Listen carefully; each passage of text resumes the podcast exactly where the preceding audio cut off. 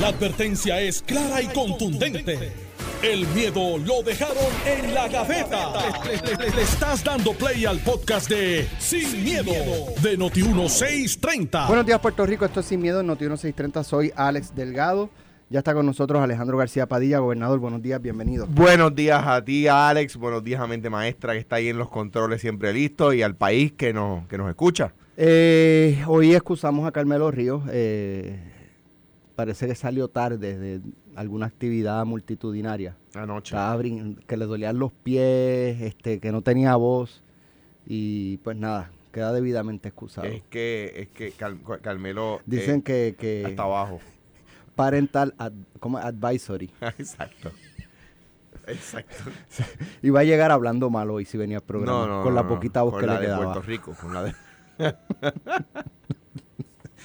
Hay uno aquí que yo no sé si habla malo, yo no sé si brincó anoche, si bailó. Se llama Ángel Matos. Buenos días, representante. Buenos días para ti, al gobernador García Padilla al pueblo de Puerto Rico. Gracias a la televisión vi lo que humanamente uno puede aguantar a cierta edad. Así que ya como a la medianoche, pues que alguien me lo cuente y ahora estamos aquí para atenderlos a ustedes. Bueno, representante, lo llamo porque Alejandro, eh, Carmelo y yo llevamos aquí dos días, pero la controversia lleva como desde el lunes o el martes la crisis que está viviendo el centro médico por falta de personal técnico, de técnicos de cirugía. Y esto está provocando a su vez que se estén deteniendo operaciones, ¿verdad? Y operaciones importantes que se tienen que hacer los pacientes. Eh, ¿Cuándo fue? El, el miércoles por la noche y ayer en dos casos, dos instancias distintas de treinta y pico de personas en turno para operarse en un día, tres es lo más que se ha podido operar. Los demás pues tienen que seguir esperando a que les llegue el turno. Anoche hablábamos con, con dos técnicas de, de cirugía y prácticamente yo no, ell- ellas, dijeron allí que lo que ganan es 8.25 la hora. No sé cómo, eh, si es que hay algún tipo de, eh, qué sé yo, excepción que les aplica el centro médico que puedan pagar por debajo de los 8.50. Pero ellas dijeron ayer y Ferdinand dijo, eso es lo que ustedes ganan, sí, eso es lo que nosotros ganamos, 8.25 la hora. Eh, y entonces, ¿qué pasa? Ellas advirtieron que se van a seguir yendo. Eh, hay 25 cirujanos, eh, técnicos de cirugía en centro médico para atender 24 horas los 7 días de la semana, tres turnos. Eh, y prácticamente todo se, ¿verdad? El denominador común en muchos de los problemas que tenemos es los salarios. ¿Qué pasa? Esta semana, pues esto ya, ya hoy es el cuarto, quinto día que esto se está discutiendo y hasta el momento yo no he visto ningún tipo de reacción Nada de reacción. Del Ejecutivo. Bueno, excepto el secretario de Salud y el director de ASEP, que han pues dado no, cara. no, lo, no los he visto Pero ni más los he allá, escuchado. más, más allá, pero ellos, no digo que no lo han hecho, pero ellos, no. ellos, ellos lo que dicen es no tenemos los recursos. O sea, eh, habría que asignarle los recursos al departamento para que ellos pudieran solucionar el problema. Anoche Ángel Matos me escribió durante el programa que eh, estaban, eh, ¿verdad?, haciendo una, unas coordinaciones precisamente con el secretario de Salud y por eso quiero que me explique qué es lo que están haciendo, qué es lo que van a hacer, cuál es la expectativa de que resuelvan o alivien el problema. Bueno, pues buenos días de nuevo, Alex, el señor gobernador. Mira, es imperdonable que tengamos una crisis de salud en el centro médico y tú pensarías que la crisis que tradicionalmente es por falta de ortopedas, cirujanos, de, eh, dentistas maxilofaciales, el centro médico tiene todo eso y que lo increíble sea que el tapón de cirugía sea técnicos de sala de operación que para el que ¿verdad? nos sintoniza es el que prepara al paciente, prepara al médico y prepara la sala. Y aunque sea una cirugía lectiva de remo- remover un objeto de un ojo o una, o una neurocirugía de una persona que hay que estabilizar después de un derrame, o simplemente, además de las cirugías programadas, llegó un accidente de múltiples vehículos o llegó una persona baleada que también hay que atender, simplemente no hay técnicos suficientes porque la escala salarial no estimula que del sector privado vengan al público. Eh, y, y, desde inicios de esta semana y desde las redes sociales la semana anterior, uno hoy veía un incremento en las quejas. Yo me empecé a enterar por una madre que tenía un hijo dos días esperando por un otorrinolaringólogo y una cirugía para remover un pedazo de pollo de la tráquea. Imagínese usted esperar dos días con un hijo con un hueso en el cuello. Así las cosas, después un, un, señor mayor de 92 años que se cayó, se rompió una cadera y lleva cinco días esperando su cirugía. Yo no sé cómo alguien puede tener cinco días a un familiar con una cadera rota. Así las cosas, como te dije ayer, me comuniqué con el presidente de la Cámara, el representante Jesús Santa, que es el presidente de la Comisión de Hacienda, con personal de Fortaleza para coordinar una reunión con el Departamento de Salud y hacer para saber cuál es el número. Si, hoy es 825 y el número es 10, 1025, pues como primer asunto el gobernador que tiene sobre su escritorio el presupuesto aprobado por la Asamblea Legislativa debería firmarlo y presentar nosotros de inmediato el proyecto de enmienda, identificar los fondos y atender esto de manera permanente y recurrente. Y te digo esto como te mencionaba anoche, porque se está haciendo un hábito peligroso del gobernador resolverlo todo con unos fondos federales que ya vamos con mil pesos para los maestros, 500 policías, bomberos, empleados correccionales, eh, eh, ciencia forense, eh, alguaciles, y ahora estamos llegando al centro médico y esos fondos federales no son permanentes ni recurrentes. Y él podrá ahora regresar de Washington all the places trabajando estatus cuando tiene sobre 40 cirugías para en el primer centro de salud del país, pues que establezca prioridades, que nos diga cuánto es Digo, firmamos el presupuesto y hacemos la asignación. representante, esto es, eh, porque mira, mira esto. Si el lunes tenías, pues por ejemplo, 30 cirugías y pudiste hacer 3, pues ya, ya hay 27 pendientes. Tenías programada, digamos, 25 para el martes y pudiste hacer 5 nada más. Ya son 27 del día anterior y 20 del martes. Ya vamos por cuánto? 47 eh, personas acumulando la espera. Y el miércoles, y uno sigue así, y cuando uno viene a ver, uno tiene una cantidad increíble de personas pendientes de atenderse en términos de cirugía. Y todos ah. los días alguien se cae, alguien se fractura, alguien tiene una emergencia y esa cirugía programada tiene que detenerse para atender la emergencia que llegó corriendo por una ambulancia. Correcto. Correcto. Así que, de nuevo, en vez de estar buscando la estadía de Washington, que regresa a la isla, le diga a su gabinete constitucional en dónde, cuál es el número que atiende esto y cuál es el plan para duplicar o triplicar esfuerzos y bajar el tiempo de espera. Porque no es tan solo conseguir el dinero, porque tú puedes conseguir el dinero mañana y tú no tienes una manada de profesionales llegando con su resumen a empezar a trabajar. Hay un proceso de contratación y evaluación de candidatos. Así que lo que se está viviendo en centro médico, si no se atiende, los atrasos serán de meses para tú estabilizar un hombro dislocado, una rodilla que se partió, una persona que, pues, sobrevivió un derrame o algún asunto grave. Y me parece imperdonable, Alex. Y uno aguanta la tentación, ¿verdad?, de, de traer elementos políticos, pero no me parece que el lugar del gobernador esta semana sea Washington, tiene que ser aquí tratando de identificar los chavos y vamos a resolver esto. Eh, Ángel, un abrazo fuerte a ti eh, y, por supuesto agradecido de que colabores con nosotros aquí nuevamente en Noti1 y todas las veces que lo haces, eh, ¿verdad? Cuando a veces te llamo tarde de noche, el día antes. pues mi, mi agradecimiento también por eso. Eh, el, digo, el, el, problema es además un, un, ¿verdad? El gobierno yo creo que tiene que ilustrar, ¿verdad? Con acciones que esto, que esto es prioritario, ¿verdad?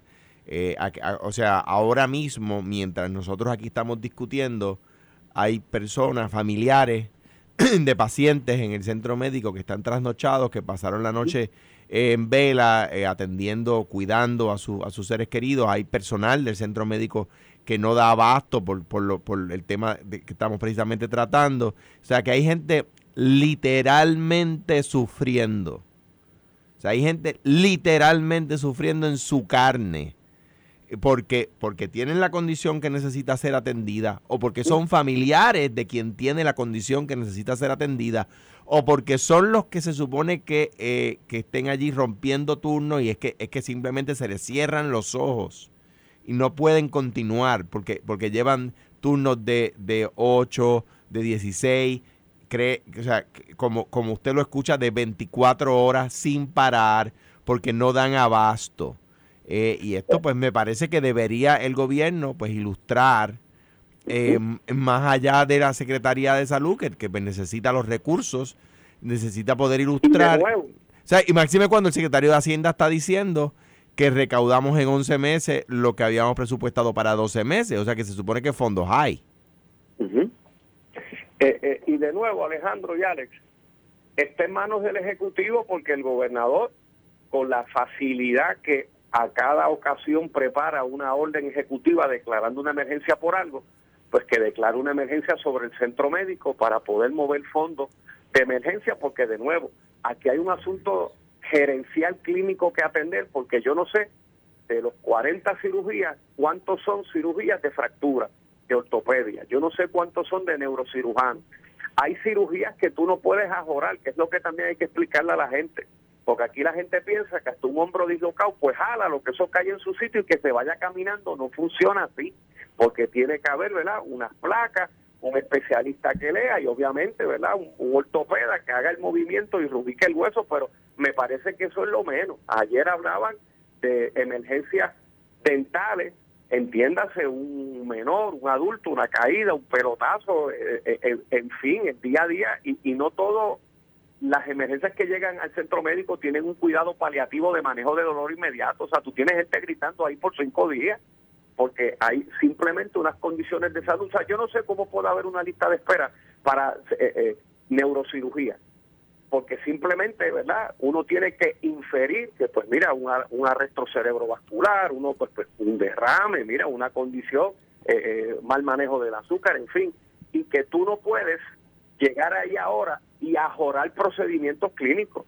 Alguien tiene que decirnos, mira, necesitamos tantas personas por tantas semanas para bajar esta crisis, lo que es el tapón creado por falta de técnicos. Porque las emergencias de salud tú no las puedes controlar porque eso es de día a día. Tú lo que puedes mitigar es el retraso. Claro. Bueno, representante, eh, le agradecemos que nos mantenga al tanto de, los movimientos que se estén dando allí en la Cámara Baja para atender esta situación que es urgente. O sea, esto no es como que, este, a ver si podemos hacer algo para los próximos meses. Esto es ya. O sea, la urgencia es ahora. Tiene que ser un plan holístico en donde qué recursos se necesitan para bajar el ¿Qué, déjame, antes que te vaya, Ángel, ¿qué, qué acción se pueden tomar habiendo ya el gobierno teniendo un presupuesto que fue el que impuso la justa, la, la Junta? Bueno, ¿Cómo, que, ¿Cómo tú puedes sacar de un lado, mover para otro? ¿Hay que pedirle permiso a la Junta o es algo que ya este es el presupuesto y ustedes entonces pueden mover de un lado a otro? Mi posición y la posición, ¿verdad?, en compensación con el presidente de la Cámara, es que deberíamos firmar y presentarla a la Junta y enmendar el presupuesto que nosotros trabajamos. Y respectivamente de la imposición de la Junta y su, y su presupuesto para nosotros fuera de término, porque hasta el junio 30 uno tiene para aprobar un presupuesto en este país. Pues aquí lo que estamos hablando es buscar cómo enmendar el presupuesto 22-23 para atender la crisis del centro médico. Porque o le cae en la falda al gobernador y no habrá excusa para echarle la culpa a la Junta, que gente empieza a morir en centro médico por falta de un técnico de 825, que, que se resuelve a 1050, porque me parece que tampoco el reclamo salarial es que de 825 a 25 dólares la Yo, las invitadas valientes que ustedes tuvieron ayer en televisión, porque se requiere coraje de verdad para poder graficar lo que se vive allá dentro del centro médico, habiendo los cirujanos, habiendo los ortopedas, o sea, que aquí la eh, solución... los médicos están. Pues, los pues, médicos están, lo que no son los técnicos y un médico no puede rajar un pecho solo. Pues claro. ni, ni abrir una, una, un, una rodilla solo, no puede. Tiene que tener un técnico que lo asista. Más, de uno. Se supone que sean mínimo dos. Oye, y que estamos haciendo los procedimientos con un técnico en vez de dos, como dijo Alex. O sea, ayer esta joven eh, que, que decía, traten de no, ¿verdad? Este, traten de evitar los accidentes porque esta noche yo estoy sola. Yo hoy estoy sola. O sea, y tengo que bregar yo sola con los médicos que hay y, y, y, y esto va a ser quién tiene más riesgo de perder la vida. Ese es el que va primero. El otro tiene que esperar. Y la peor frustración. Imagínate es- tú que tú tengas que ver, déjame ver cuál de ellos estoy se puede seguro- morir, ese es el que vamos a atender. Estoy seguro que alguien le va a echar la culpa de esto a la Junta o al estatus. Esto ya mismo. Ya, eso en 3, 2, 1. Alguien va a escribirle a, No está Carmelo. a, a Ángel, a Ángel te va a escribir a ti, alguien me va a escribir a mí. No, bueno, lo que pasa es que la Junta, no, bueno, lo que pasa es que la obstinación del estatus que lo coge, eso ya tú verás. Cuando el gobierno no puede resolver algo, le echa la culpa al estatus. De nuevo, mi llamado al gobernador que regrese, que establezca prioridad, que establezca un equipo de trabajo. Y aquí en la Cámara de Representantes, y me atrevo a decir que en la Asamblea Legislativa, lo que nos digan en términos presupuestarios, trabajamos la enmienda. Gracias, Ángel Mato. Buenos días a todos.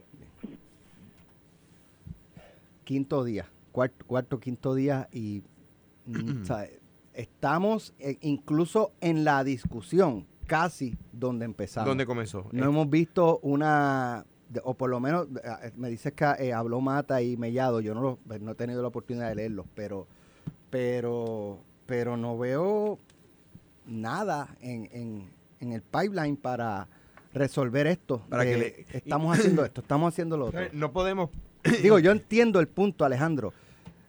Si esto es lo que hay, esto es lo que hay, en términos de los administradores. Pero, más allá de los administradores, ¿sabes? A nivel del Ejecutivo y Legislativo, como que no noto la urgencia o la emergencia de atender esto. Entonces, eh, ayer, ayer conversábamos, eh, Alex, 225 millones de dólares disponibles en el fondo. Y se iba a dar una reducción de la luz eh, de mínima, que no llegaba al 5%, por solo tres meses. Ahora nos enteramos que la luz pudiera bajar 8.2% por otras cosas, permanentemente. Digo, obviamente, permanentemente. me Si decía- sube la luz, ¿quién fue? si, si sube la luz el gobierno, Luma. si baja la luz. Luma, eh, Luma. Si Luma baja, te sube la luz. Si baja, eh, no fue Luma. Es el gobierno. Este, es que bajó el costo del es que baja el costo del petróleo. Pues la cosa es que, la cosa es que, ¿por qué? am- digo, yo espero no necesitar, ¿verdad? Y to- que nadie necesite de, de la sala de emergencia del centro médico, por supuesto. Nadie desea eso. Pero quiero saber que si mis hijos, que Dios los favorezca, o los tuyos, que Dios los favorezca, tienen una emergencia, puedan ser adecuadamente atendidos. Por lo tanto, yo como ciudadano, como padre, prefiero que el gobierno utilice esos fondos para que, para que en caso de necesidad el centro médico esté como debe estar, que los utilicen para darme un ahorro de embuste en el precio de la luz por tres meses. Yo, yo prefiero no necesitar, o sea, no tenerlo y no necesitarlo que necesitarlo y no tenerlo. Por lo tanto, mi exhortación es que si esos 225 millones están disponibles, que los utilicen para algo permanente como el centro, como el centro médico, no para un alivio de embuste imperceptible en el precio de la luz, que solo duraría tres meses.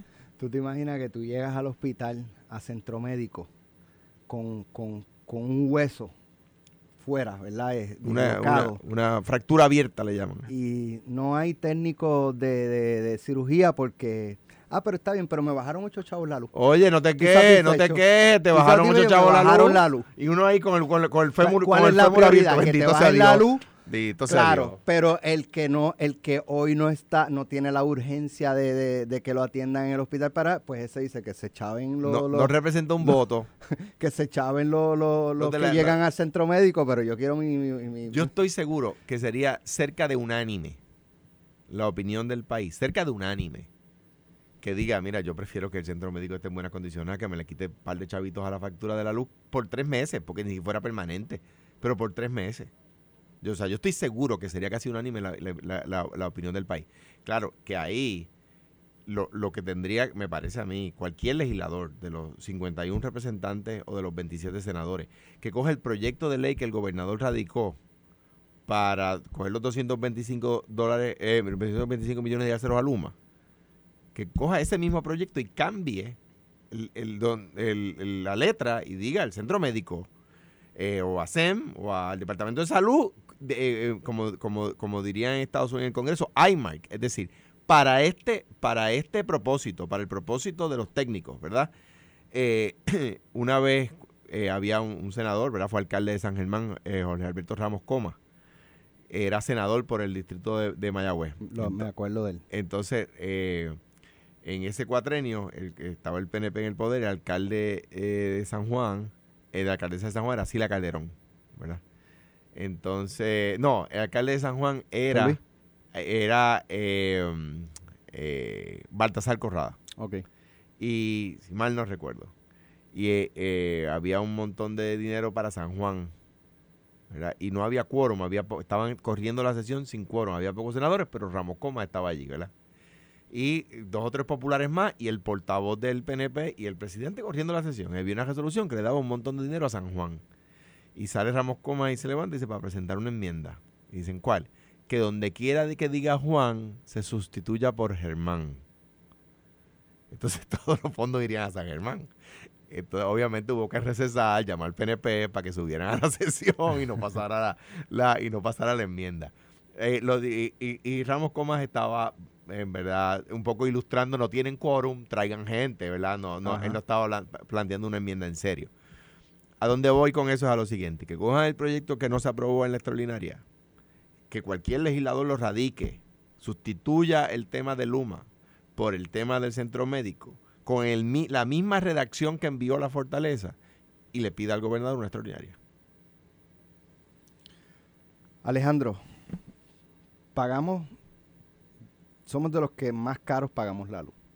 Somos los de los que más contribuciones pagamos. Y, y, mira, mira esto. Y mira el, servicio energético, mira el servicio de salud, mira, ¿sabes? con tanto dinero que le sacan al pueblo. El secretario de Hacienda, que yo creo que todo el mundo piensa que, está haciendo un trabajo, que, Hacienda está haciendo un buen trabajo, y no, me refiero a él y a su equipo. Tiene allí un, joven que conozco, Ángel Pantoja, que a mi juicio es extraordinario. Excelente. Eh, eh, ha dicho que el Estado, el Estado Libre Asociado recaudó en 11 meses lo que había predispuesto a recaudar en 12 meses. O sea que los recursos están. Y e, ese dinero no está presupuestado, es decir, pues no está asignado no pueden usar ese dinero pues para atender esta crisis. Pero necesitan, como decía Ángel Matos, necesitan una resolución que lo asigne. Pues yo ¿Y, qué, hace falta para esa resolución? Que si es antes de la segunda semana de agosto, que se cita una extraordinaria, la legislatura no la pudiera aprobar motu propio en, en receso. No puede. Tendría que alguien radicarla. El gobernador. El gobernador puede convocar. Presentarla y convocar. Un legislador solamente podría presentarla. El legislador puede, el gobernador puede presentarla y convocar la Asamblea Legislativa. Vamos a la pausa, regresamos en breve. Estás escuchando el podcast de Sin, miedo, de Noti1630. Bueno, ya estamos de regreso aquí en el programa. Eh, se supone que tengamos ahora el director ejecutivo de la Autoridad de Energía Eléctrica para hablar de este posible, posible reducción de 8%, aproximadamente 8.2%. Eh, en la, ¿Lo tengo en línea? Bueno. Director Ejecutivo Josué Colón, bienvenido a, Noti1. Buen día.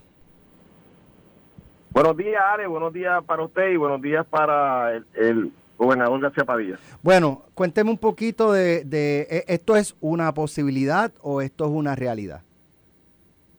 Esa, esa reducción de 8.2%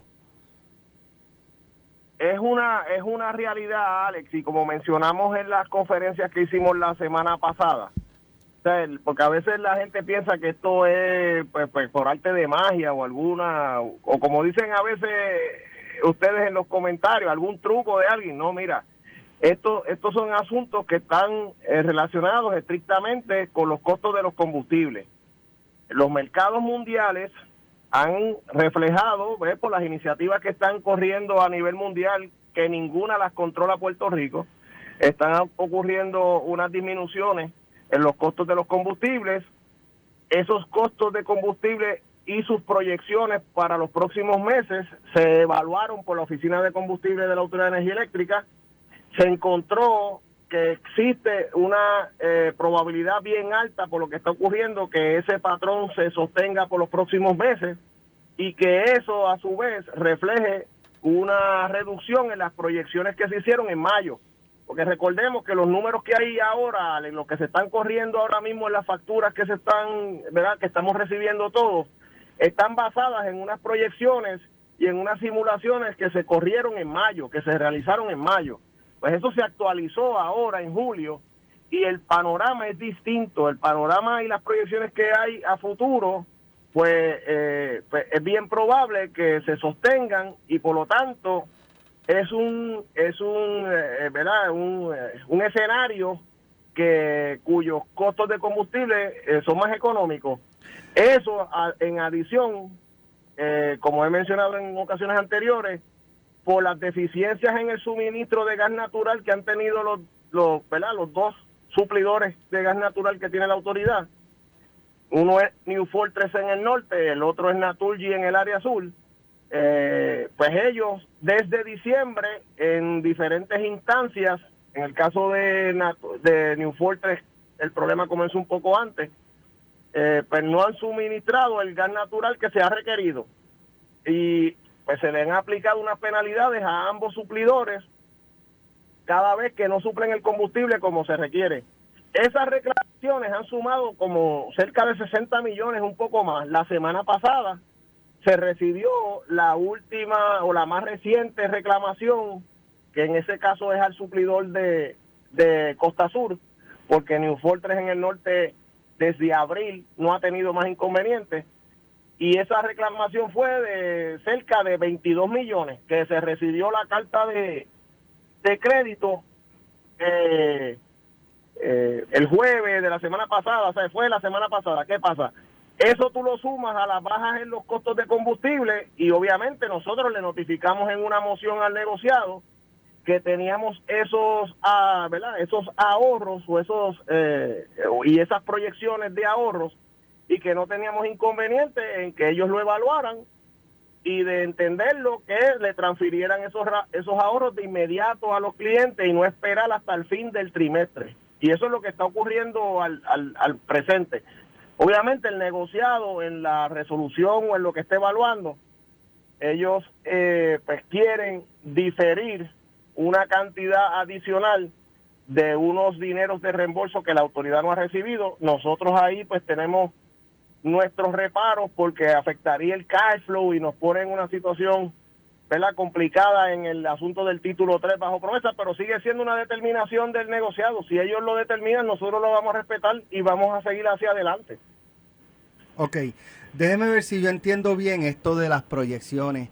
Eh, cuando ustedes eh, eh, solicitan a través de Luma el aumento del mes de mayo, era para paliar lo que ya habían pagado de más porque no se había presupuestado o, no sé si se había presupuestado de esa manera. Por ejemplo, para el primer trimestre de, de mayo, antes de que acabara el 2021, se había proyectado esa cantidad que iban a pagar en compra de combustible o fue más de lo que se había proyectado.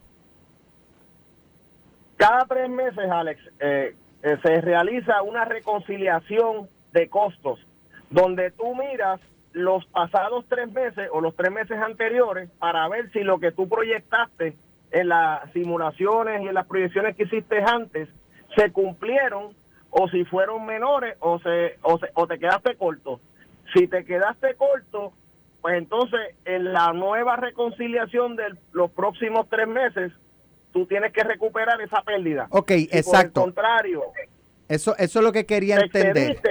si, si cobraste de más, porque, ejemplo, tú hiciste unas proyecciones de costos de combustible y resulta que los combustibles bajaron, lo que está ocurriendo ahora. Sí, por eso, pero... Ese, dos maneras de atender ese asunto. Ese primer trimestre, eh, ¿pagaron más de lo que se había proyectado y que se cobró a los consumidores? No, paga, no, no, pagamos eh, menos. Hubo que recobrar un dinero que no se cobró porque las proyecciones que hubo no se sostuvieron. O sea, el, lo que ocurrió en la realidad eh, fue que lo, los combustibles costaron más caros. Para darte un ejemplo, de enero a mayo, nosotros gastamos mil millones en compra de combustible, un billón de dólares en cinco meses. Wow. Si lo, si lo promediamos, fue 200 millones por mes. Okay, Sin embargo, en el mes de junio fueron 325 millones en ese solo en ese único mes. Ok, pero, un incremento de un mes al otro de sobre 100 millones. De enero a mayo costó mil millones. ¿Cuánto le cobraron a los clientes en ese periodo para el pago de combustible? ¿Fue más de mil millones lo que le cobraron a los contribuyentes? ¿Fue esa cantidad exactamente o fue menos? Fue menos. fue menos, ok. En el, en, el, último trimestre fue menos y hubo que una reconciliación. Para, para, para recuperar ese dinero que se pagó y que no estaba presupuestado. Correcto. Ahora, cuando empieza, cuando empieza a bajar el combustible en las pasadas semanas, ya en lo que cobraron en mes de junio, recuperaron eso que había perdido y se puede entonces, al, al, al cuadrar la caja, se puede comenzar a bajar la factura ya. Porque ahora el combustible cuesta más barato y ya recuperaron lo que habían perdido. ¿Ese es el escenario o no? Exacto. Nosotros ahora, eh, eh, recuerda que este trimestre empezó en julio. Cuando entra julio ya entra el aumento de, ¿verdad? Que se aprobó por el negociado basado en las proyecciones que se hicieron en mayo. Y es lo que está vigente ahora mismo.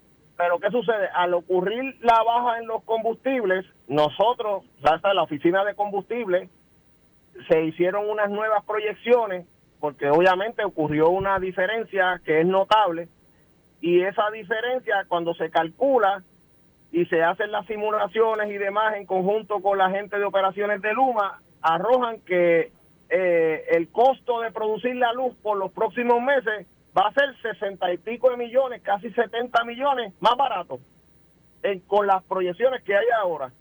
Pues lo que se determina y además se le añade los veintipico de millones que te mencioné de la, de la reclamación o multa que se le puso a Naturgi, pues se le dice al negociado, óyeme, hay una probabilidad bien grande de que el costo de producir electricidad de aquí al final de este trimestre sea menor a lo que se proyectó. En adición, recibimos un reembolso de la multa que se le pone a Naturgi por el contrato de 21 millones. Esa cantidad está disponible para devolverle al cliente, si ustedes lo entienden, ahora mismo. Ya. El negociado puede determinar que no, que lo va a hacer en el próximo trimestre, pero por lo que aparenta y lo que está ocurriendo es que van a, coger como buena, ¿verdad? La moción que nosotros sometimos y lo van a hacer ahora, que es lo que esperamos. Ok. Bueno, pues gracias por estar con nosotros y darnos esta explicación, eh, Josué Colón. Que tenga excelente día. Y gracias, Josué. siempre es un placer. ¿Cómo no? A la orden esperamos. Bueno, pues es, una realidad. Eh, ahora, eso es un 8.2% el kilovatio hora. Es, del kilovatio hora. Es un, 8.2% del kilovatio hora, sí, señor. O sea, que está ahora en cuánto? Que algo así como 2.70, según dice el periódico de hoy, 2.75 eh, centavos por kilovatio hora. Dos puntos, o sea, casi tres centavos. Casi tres centavos. Pues baja a 28. Eso quiere decir, eso quiere, eso quiere decir, si ese es el 8.2% va a bajar como a 26, de 28 a 26 está caro. Como quiera está cara. Está bien caro. Pero, pero, pero Está bien caro. Ahora, una cosa que, me, me, gusta decirlo porque Puerto Rico tiene unas singularidades y uno no puede compararlo con lo que no es. El hecho de que el gobierno, ¿verdad? Eh, sea gobierno PNP no, no, no, me, no, no me permite ser injusto, ¿verdad? Eh, Puerto Rico no puede compararse con Florida por más de una razón. En primer lugar, Florida hay energía nuclear y en segundo, en segundo lugar, Florida es parte del continente y puede transportar energía. Si en, si en Georgia la están vendiendo más barata, Alex Delgado, residente de, de Jacksonville, puede comprársela a la compañía de Georgia en vez de a la compañía de Florida, ¿verdad? Eso se llama un grid interconectado. Puerto Rico no tiene un grid interconectado porque es una isla, ¿verdad? Entonces, de las jurisdicciones de ultramar de los Estados Unidos, entiéndase, Hawái, Guam, Mariana, Samoa, Islas Vírgenes y Puerto Rico, Puerto Rico es la más económica, aún con estos aumentos. O sea, eh, si usted va a las Islas Vírgenes, que está, si, usted, si, tú te paras en Culebra y tiras una piedra para el este, le cae, en San Tomás. Eso sí es gracias a Lela. Entonces, no, exacto, imagínate tú. No, porque tenemos un grid mucho más, con, con, con, los problemas que tiene nuestro sistema, con, lo, con todas las deficiencias que tiene, es un, es un, es un grid poderoso. Déjeme explicarlo de, un, de una manera que uno lo entiende un poquito menos difícil. Imagínese que usted tiene un Em, Camaro de o un Firebird o un Mustang de 2022 o un Camaro, un Firebird, un Mustang de 1968. Pues mire, ¿sabe qué? El de 1968 quizás tiene un motor mucho más poderoso, pero gasta más combustible, rompe más, ¿verdad? Se daña con más frecuencia. No tiene power steering. No tiene power steering, estándar, ¿sabes? de transmisión manual. El de hoy, ¿verdad? Pues va a ser más eficiente el motor. Quizás no tiene el caballaje que tenía aquel, pero ni, ni, ni cuando lo aceleras el ruido que, que, que hace aquel pero usted va a tener uno más, más eficiente, etcétera. Pues mire, nuestro sistema de energía eléctrica es un Camaro del 68. Es bien fuerte, pero rompe mucho, consume mucha, con mucho combustible, etcétera. Entonces, pues eso nos permite aún versus los las otras eh, jurisdicciones de ultramar. Y la gente antes de decir, ¿por qué no dice territorio? Bueno, porque Hawái no es territorio, es estado. O sea que, y además, among the territories, como dicen los americanos, entre los territorios, la, la relación legal con los Estados Unidos es distinta. Hoy yo leo una columna de un buen amigo que discrepo, que dice que Puerto Rico es un territorio punto. Pues mire, eh, la, los que analizan esto, la jurisdicción, la jurisprudencia norteamericana dice que Puerto Rico no es un mero territorio. En el 52 cambió la relación con los Estados Unidos. Eso, pues, es una cosa como que obvia, ¿verdad? El primer año de derecho. Este, pero nada, eso es una discrepancia que tengo con buenos amigos a, que, a quienes Antes quiero de mucho. irnos, Alejandro, ¿esperas que se disparen los casos COVID en las próximas dos semanas? Yo creo que la O sea, regata... se, ha la se ha levantado mucho por todas las actividades la- la- los la- pasados días, la- porque como vimos ayer el Coliseo bien lleno, los 13 puntos también vimos en la regata de San Juan. es- es que el, el otro día, luego de la regata, el, el secretario de salud dijo, esperamos que aumenten por la regata. Ahora, anoche, ¿verdad? Digo, mi hija Más estaba... todavía. Mi hija estaba anoche en el concierto, eh, Juan y, y Diego van mañana. Yo- o sea que no, no- van y yo le dije mascarilla y alcohol, por favor. eh, Todo el tiempo, ¿verdad? Este, y más si van a estar en, en la parte frontal que es de pie. Claro. La gente El- está- van a estar Allí apiñados. mismo, eh, eh, lo que llaman standing arena. Exacto. Este, tengo que decir, no puedo utilizar las palabras que mi hija de- usó para describir el concierto. Dijo que es el concierto más ever al que ella ha ido. O sea, hablando Porque bien no, del fue, concierto. porque no fue al de Rejo Chili Peppers, Eso seguramente. ni al de Metallica. Segura, exacto. Este, eh, Juan y Diego van mañana, o sea que digo, yo vi el concierto anoche, tengo que decir que la verdad es que el tipo tiró un concierto del carajo. Y eso bien. que yo no me sé sus canciones. Yo tampoco. Yo honestamente no, no, no me gusta el reggaetón. No me gusta, no, no le encuentro, no sé. Y eso, Eh, y, eso no, no está ni, digo, ni bien hay, ni mal. hay, hay una, unas que otras canciones que sí me gustan, qué sé yo, de Daddy Yankee. Wisin y eh, Yandel, Ah, no me no. este, Don Omar, eh, Daddy Yankee, yo creo que es el. Así que yo te puedo identificar varias canciones de que me gustan. Yankee, por contar. supuesto, seguro. Vico, Y Vico sí, claro, todas las todas la de, la de los 90. Y, pero tú sabes que Vico sí también comenzó con, con letra Sí, underground. este, underground. Sí. Literalmente underground, con malas Sí, palabras y todo ese tipo de cosas. Claro, él fue moldeando, ¿verdad? Este, la, la lírica fue más... Comercializándola. y también dentro del género, a nivel local, que yo recuerde, el primero que empezó a hacer muchos este, mensajes sociales. Este... eh, Sí, sobre concienciación la social. droga seguro. este, y, seguro. y la explotación sexual, Mira, yo, yo los abusos de los, los excesos de distintos gobiernos a nivel mundial. Cre- Creo, creo que, que- que hay un tema generacional. eh, es, eh, me decía una vez una buena amiga, cuando yo estaba diciéndole que, que me molestaba si mis hijos ba- perreaban y esas cosas, y, y ella me decía, es su música. O sea, no, es que no tienes manera de evitarlo. Es su música. De la misma manera que mis papás... No, pero yo- tú, lo- eh, tú dices, yo no tengo problemas con la música, es con el baile. Con el baile, exacto, pues es su baile. Cuando yo ponía eh, Bon Jovi en mi casa a, a todo volumen, mi mamá me mandaba a bajar esa porquería y decía que eso no era música y no sé cuánto más. Y si yo ponía Eddie Van Halen, decía, pero que eso, eso es ruido, eso no es música, etcétera.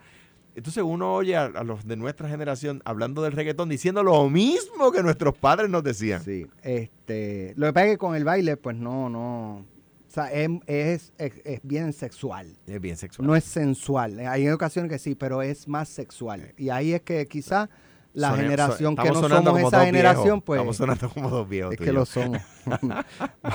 Nos vemos el próximo, mira que está ahí Paco Pepe Rodríguez. ¡Eh, a rayo! Nos vemos el próximo lunes a las 9 de la mañana. Ya está por ahí los Carmelo, muchachos el de eh, Carmelo. No sé. Fue a buscar esta idea. No sé. Vamos a ver. Ah. Pelota dura lo que. Esto fue, el podcast de Sin, miedo, miedo, de Noti1630. Dale play a tu podcast favorito a través de Apple Podcasts, Spotify, Google Podcasts, Stitcher y notiuno.com.